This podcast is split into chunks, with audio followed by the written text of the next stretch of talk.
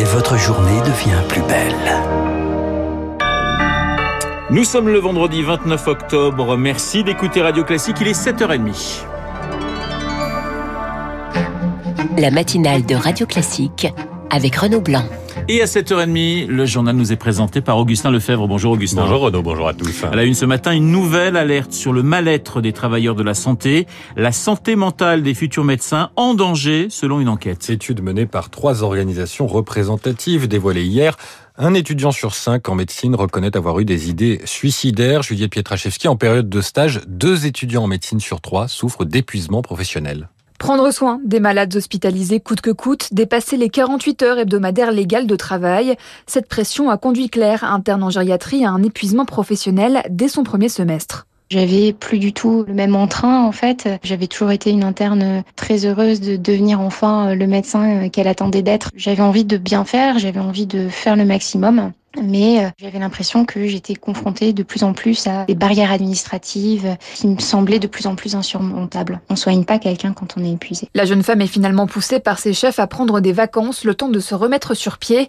Pour d'autres internes, la fatigue s'amplifie aussi par du harcèlement moral de la part de la hiérarchie et les symptômes anxieux et dépressifs sont en hausse par rapport à 2017, déplore Gaëtan Casanova, président de l'ISNI, l'intersyndicale des internes. Les causes qui créent ces symptômes dépressifs en 2017 sont toujours présents et ont tendance à s'amplifier. L'hôpital va de plus en plus mal. Les mesures structurelles nécessaires, elles n'ont pas été prises et la souffrance, elle, elle s'exacerbe. Face à ce constat, le président de l'ISNI souhaite une transformation, notamment du management dans les services hospitaliers. Juliette Pietraszewski. Il n'y a pas de tri dans les urgences pédiatriques. La ministre déléguée en charge de l'autonomie, Brigitte Bourguignon, a répondu hier soir au collectif Interhôpitaux qui dénonçait dans la journée des difficultés inédites dans ces services. Elle parle, elle, de tension.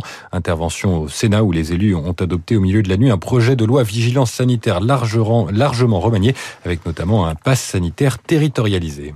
C'est leur première rencontre hein, depuis la crise des, des sous-marins. Emmanuel Macron rencontre donc aujourd'hui son homologue américain Joe Biden. Rencontre à Rome avant le G20 qui s'y tient ce week-end. Après l'annonce surprise mi-septembre d'un nouveau partenariat stratégique entre l'Australie, le Royaume-Uni et les États-Unis, la France n'avait pas caché sa colère, notamment après l'annulation de ce méga contrat de 12 sous-marins. La détente a été amorcée par un coup de fil entre les deux présidents et aujourd'hui, ils devraient se montrer unis car personne ne peut se permettre de rester brouillé, estime l'historienne et politologue Nicole Bacharan. Les deux pays ont absolument intérêt à dépasser la crise euh, qui a eu lieu. Je pense que ça va être très précis, très chorégraphié. Le secrétaire d'État Tony Blinken a fait tout son possible quand il est venu à Paris pour reconnaître que les États-Unis avaient très très mal géré cette affaire. Il n'empêche malgré tout que Joe Biden a tenu des conciliabules avec Boris Johnson, avec son homologue australien, sans qu'un seul mot ne parvienne aux Français. Donc même si Biden n'est pas au centre des négociations de son équipe, il n'était pas non plus totalement à l'écart.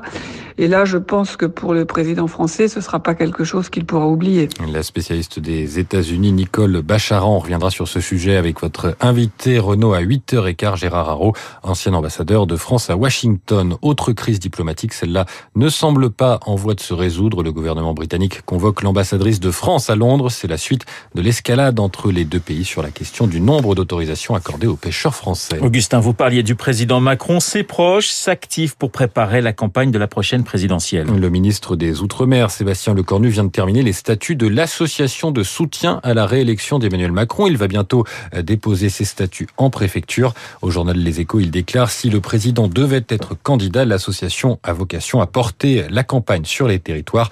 Le Figaro décrit également comment cette équipe a commencé à réunir les parrainages des maires. Et il en faut 500, ça ne devrait pas poser de problème hein, pour le président sortant, mais pour tous les candidats qui ont une notoriété moindre, le temps presse. Car il reste un peu plus de 4 mois. On en est à 30 candidatures déclarées pour la prochaine présidentielle, une moitié de responsables politiques et une moitié de personnalités moins connues. Et il n'y aura pas 30 bulletins dans les bureaux de vote en avril prochain, car cette récolte est de plus en plus compliquée, Pierre Collard. Plus de 42 000 élus peuvent en théorie parrainer un candidat, mais depuis 2007, le Conseil constitutionnel, qui est chargé de valider les signatures, note qu'ils sont de moins en moins nombreux à le faire. Seulement un tiers d'entre eux en 2017. Alors dans cette course à la griffe, celle où celui qui a le plus d'ancrage territorial sénatoriale bénéficie d'un net avantage. Au PS par exemple, Anne Hidalgo qui est à la traîne dans les sondages, crédité autour de 5% des suffrages. Euh, mais la famille socialiste compte de très nombreux élus dans les mairies et les départements et ce sont eux qu'il faut convaincre. Pour ceux qui s'engagent sans structure partisane solide, c'est le cas d'Arnaud Montebourg, c'est une toute autre histoire. De plus, il faut trouver des signatures dans toute la France, éparpillées sur le territoire, pour que la candidature soit la plus représentative possible. Pierre Collat, à Nice, hommage en fin de journée aux victimes de l'attaque de la basilique Notre-Dame de l'Assomption. Un terroriste islamiste avait poignardé trois personnes le 29 octobre 2020. Une plaque va être dévoilée avant la célébration d'une messe.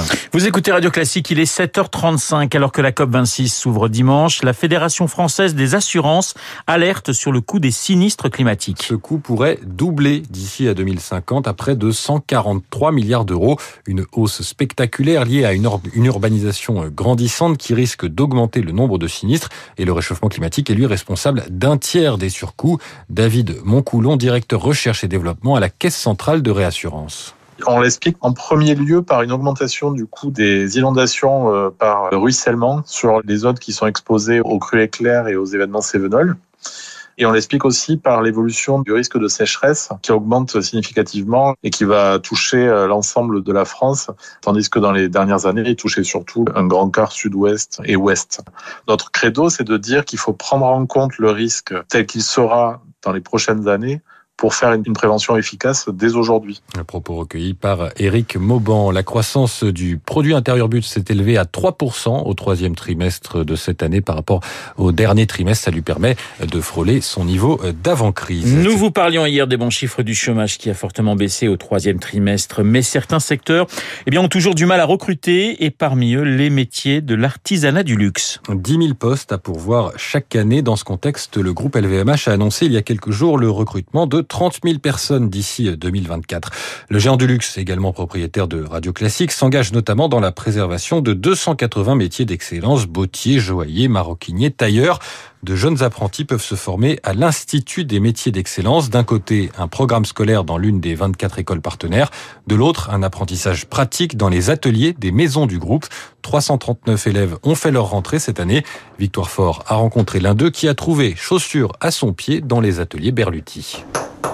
Je m'appelle Antoine Charbonnier, j'ai 16 ans et euh, je suis apprenti chez euh, Berluti. Antoine est un jeune homme aux idées claires. Après un stage de troisième, son choix a été fait, bottier. J'ai vu les, les, artisans faire et puis je me suis dit c'est ce métier que je veux faire. Euh, bah là je suis en train de placer le contre-force. Le chef d'atelier Jean-Michel Casalonga, 19 ans de métier, va le chapeauter pendant deux ans. On espère même l'amener au titre de meilleur artisan de France vu son âge euh, et sa motivation. Là, ici, on, il a toutes les armes euh, pour faire partie des meilleurs apprentis de France. Antoine va devoir regarder ses aînés minutieusement. Observer les gestes, observer les outils, la façon de tendre la peau, etc. Alors, ici, on est à l'atelier forme.